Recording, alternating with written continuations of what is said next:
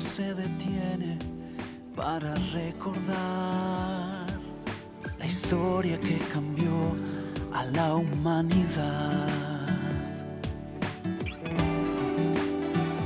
En Navidad las luces iluminan toda la ciudad. Hay risas y colores Hermosísimo tema que estamos escuchando en la voz de Cristian Canteros. Jesús es la Navidad y grafica perfectamente bien lo que nos pasa en el corazón en estas épocas. Lo voy a recibir a él, que es pastor de la Iglesia Catedral de la Fe y que es parte de este programa. Cristian Canteros, ¿cómo estás, Cris? Hola Lili, ¿cómo estás? Dios te bendiga. Excelente. Muy Bueno, bien, muy, vos. muy contento. Qué lindos tiempos, ¿no? Que estamos viviendo. Sí, la verdad que sí, que este espacio de radio, la verdad es que ha llegado a muchos corazones, es un espacio de reflexión y como siempre decimos, encontrar respuesta de lo que nos pasa en la palabra de Dios.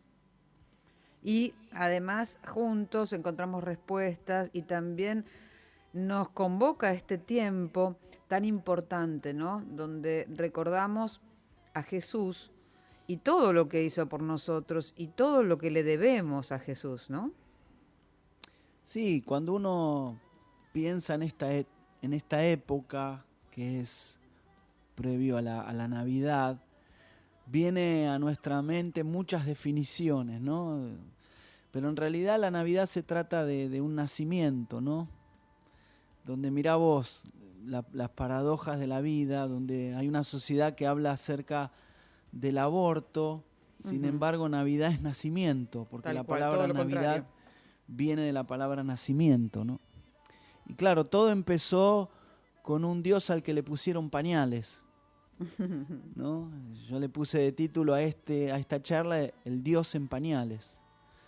Es el Dios que se hizo como uno de nosotros, ¿no? Que, que se vistió de humanidad, que, que puso su vida en las manos de dos adolescentes, ¿no? Como José y María, que no tenían es. mucha noción de lo que estaba ocurriendo, pero que decidieron poner sus vidas a- al servicio del Señor, ¿no?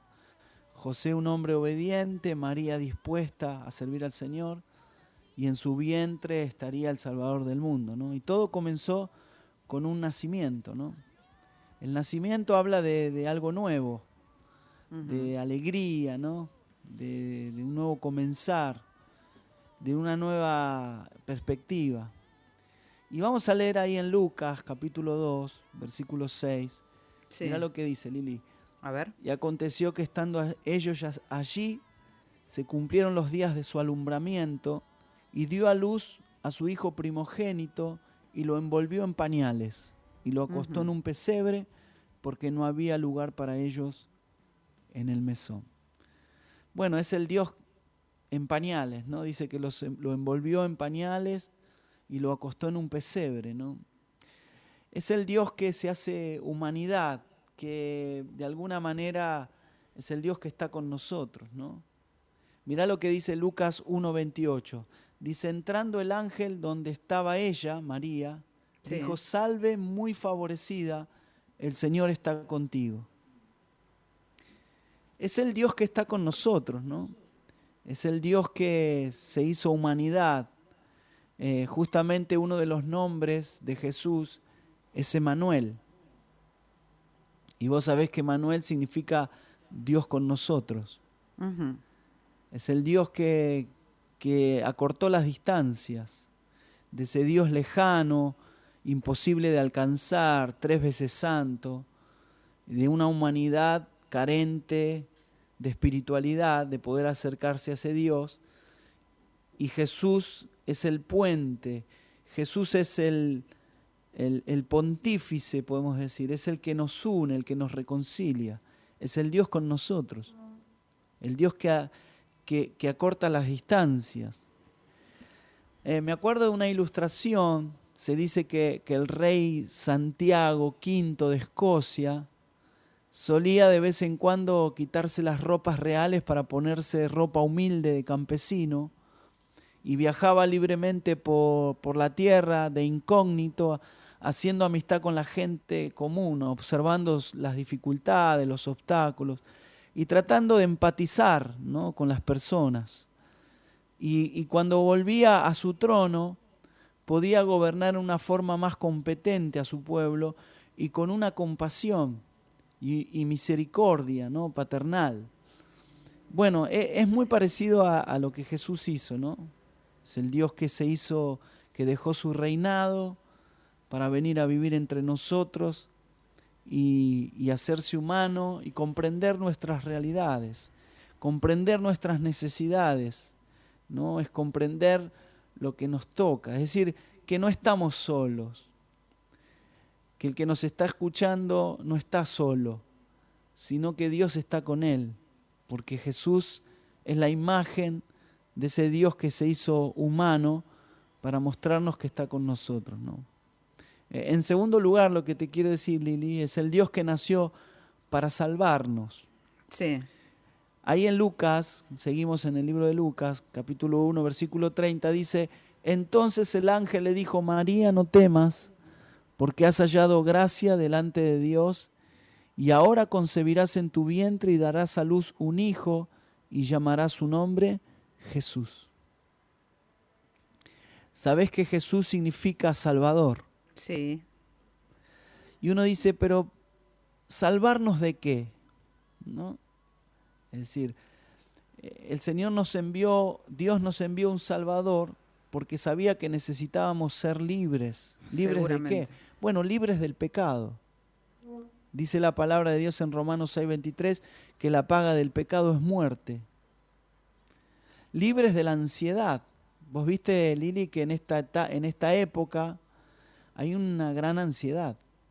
Muchas personas eh, experimentan una mezcla de entusiasmo, agitación. Aún podemos decir las calles se llenan muchas veces de, de violencia.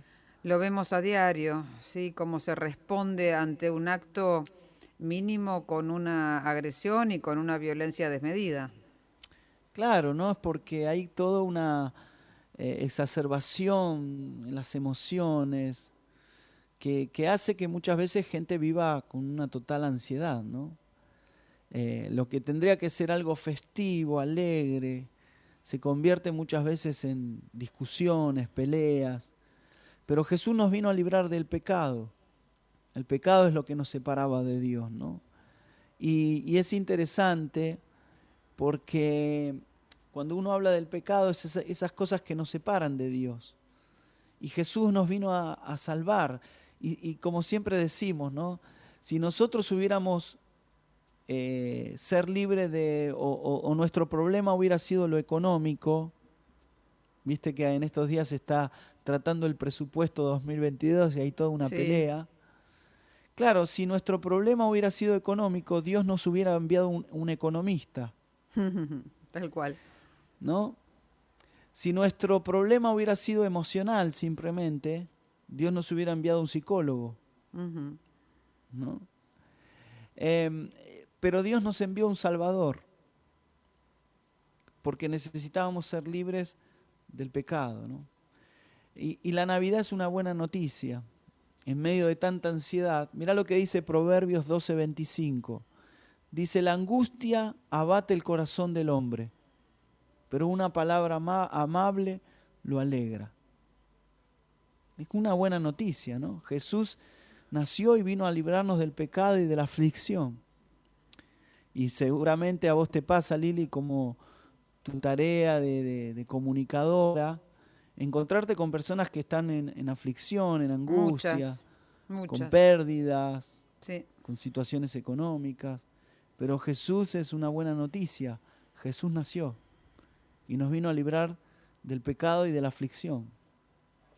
Mira, lo tercero que te quiero decir, Lili, es el Dios que nació, nació para reconciliarnos. Es como que lo que te decía, Él vino a cortar las distancias. Sabes que cuando Adán y Eva pecaron en el Edén, Dios no se agarró la cabeza y dijo, ¿y ahora qué hacemos? Él ya tenía un plan. ¿Y cuál era el plan? El plan era Jesús. para venir a reconciliarnos. Y que nosotros podamos ser esos conciliadores, reconciliadores, esos pacificadores. Por eso ahí cuando te sientes en la mesa con tu familia, vos seas un pacificador, ¿no? Porque la Navidad es una fecha donde resurgen emociones, recuerdos del pasado, personas que ya no están, distanciamientos, personas que no se hablan por años, y uno ve que las relaciones interpersonales están en crisis, pero la Navidad es una buena oportunidad para reconciliarnos. Sí, que son tal vez eh, familiares cercanos, de sangre, y están tan alejados entre sí, ¿no? Claro, porque vos viste que en la mesa te sentás con un tío que no ves hace años, hmm. con un primo que no ni siquiera te mandás un WhatsApp, te sentás a la mesa con gente que quizás tuvieron problemas este, de relaciones, hubo broncas, hubo... Pero la Navidad es una, una hermosa etapa para reconciliarnos. Es decir, que vos puedas marcar la diferencia en la mesa, que puedas hacer una oración, que puedas orar por las personas, que puedas pedir perdón. ¿Por qué no? ¿No? Es decir, la mesa es un lugar de intimidad, ¿viste? Sin duda. Es un lugar donde nos, nos miramos a la cara. Pero ¿quién puede disfrutar una mesa enojado, resentido, con odios, con bronca? Nadie. No, nadie, nadie puede mirar enfrente a la persona que odia o que tiene bronca. Pero Jesús vino a reconciliarnos.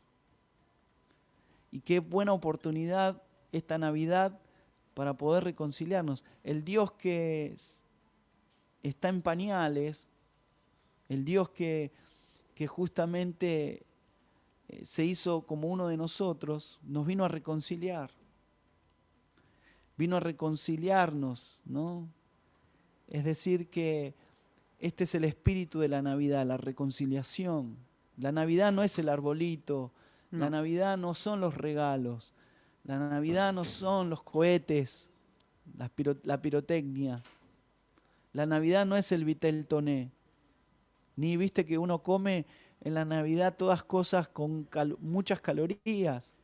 Sí, como lo hacen en Europa que están en pleno invierno. Exactamente, ¿no?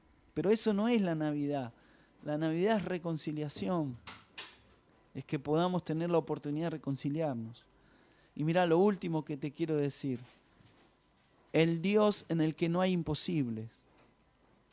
Dijimos en primer lugar, Lili, el Dios que está con nosotros, el Dios que nació para salvarnos, el Dios que nació para reconciliarnos y en tercer lugar, en cuarto lugar, el Dios en el que no hay imposibles. Dice Lucas 1:37, porque no hay nada imposible para Dios. En la Navidad es donde todo puede pasar, porque la Navidad es un milagro. Es el momento donde no hay imposibles, ¿no? Donde uno le puede pedir a Dios, así como un día Jesús nació y era, era imposible que eso ocurra. Sin embargo, ocurrió. Lo imposible es eso que solamente Dios puede hacer. Una sanidad, una reconciliación. Eh, justamente eso que le estamos pidiendo a Dios, ¿no? Un milagro. Y a mí me gustaría terminar orando, Lili, por, ¿Cómo no? por los imposibles. Por los imposibles, por lo que piensa más de uno, esto es imposible, yo ya no puedo con esto, no, no tengo eh, posibilidades, ya no tengo más fuerzas, ¿no? Muchas personas están desanimadas, muchas. Exactamente. Y yo quisiera hacer una oración por todas esas personas. ¿Qué te parece? Adelante. Vamos a orar. Dios, te damos gracias por enviar a Jesús a la cruz y morir.